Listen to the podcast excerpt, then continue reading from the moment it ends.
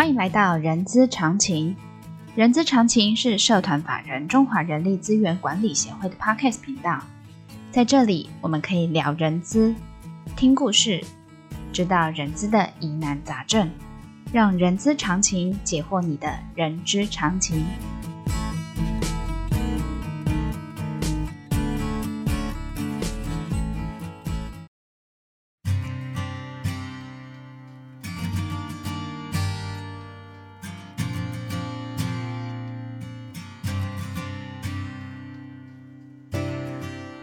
欢迎来到人资十分钟，我是 J.K. 若琳。这个节目会根据同学们在呃协会课堂上的问题呢，我们会做一个解答。然后今天呢，我们要来聊一聊的是大陆的员工，他有试用期吗？一样还是邀请我们的饶德明老师来跟我们来跟我们做一个分享。好，我们欢迎饶老师。哎，各位听众大家好，我是饶德明老师。好，老师，像我刚才说的。大陆有试用期吗？然后他们也叫做试用期吗？这个年限是我们可以随意定吗？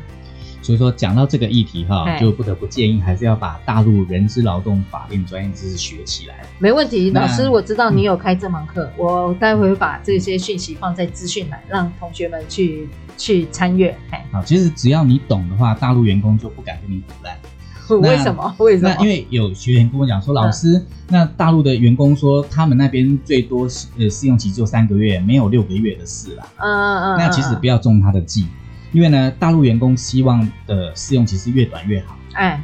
那我们雇主呢，希望是越长越好。雇主越长越好，所以我可以无限制的定义试用期吗？我说在大陆还是有一些法令的限制，嗯、像比如说劳动合同法第十九条，嗯，它规定是。劳你跟他签劳动合同满三个月不满一年的话，最长是一个月的试用期。嗯，嗯，那一年以上不满三年的话是两个月。哎、欸，那三年以上或是没有期限的合同的话，最长是六个月。那我刚才说为什么希望越长越好，是因为大陆在假设你签三年以上，呃，六个月嘛，那你在这六个月能够证明他不符合录用资格，比如说他工作不勤奋，或者说。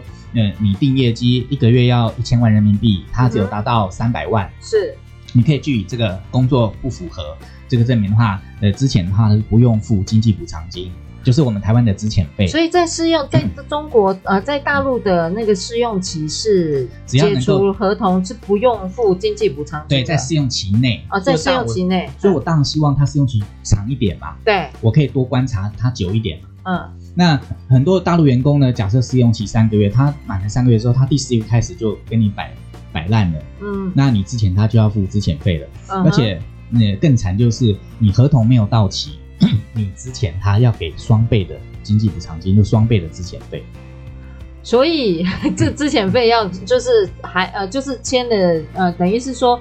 无固定合同之后之前他的概念吗？你签了合同，啊啊，签了合同，你签了合同，你合同还没有到期，对，你之前他，之前他，我就要给双倍的经济补偿金。可是，在这个前提之下，你在试用期之前他，只要能够举证他不符合录用资格，嗯哼，你之前他是不用给之前费。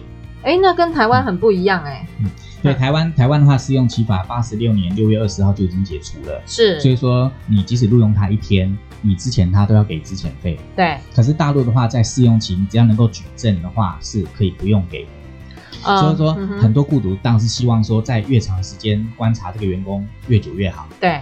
说他呃，一般签三年一定都会定六个月。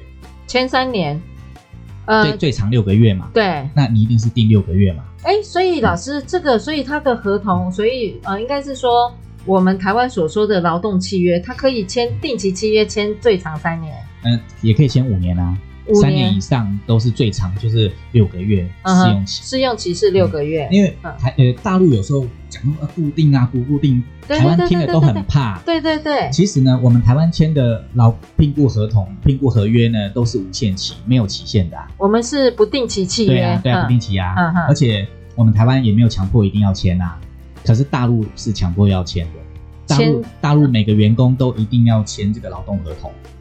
啊，对，老师，我我想到了，以前我在业界的时候，一样也是，呃，我一样也有那个，呃，大陆的同仁，他们也会固定，就是说，诶，这个人快到期了，我们要不要再再签第二份契约？这件事情是不是就是这个？那，那个就是要续签。Uh huh. 那如果说你的员工进来公司，没有没有签劳动合同的话，只要满一年以上被查到或是员工检举的话，他就会变成不固定期限合同，就所谓的不定期契约，对，就是永久合同了。嗯，uh. 那如果说好，他在公司上班六个月，那你都没有签的话，超过第二个月开始要再补偿，就要再赔偿他一呃呃双倍的薪水，嗯，就等于说你他做六个月，你要再给他五个月的薪水，这就是就是惩罚这个雇主没有跟员工签劳动合同的这个这个法则。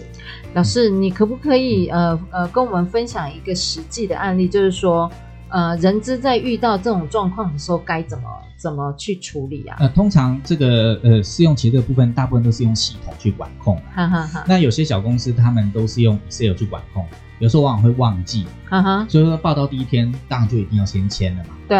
那签的话就要呃小公司用 Excel 管控，那稍微大点公司，其实哦一般五十人、一百人公司都已经在用人资系统在做管控。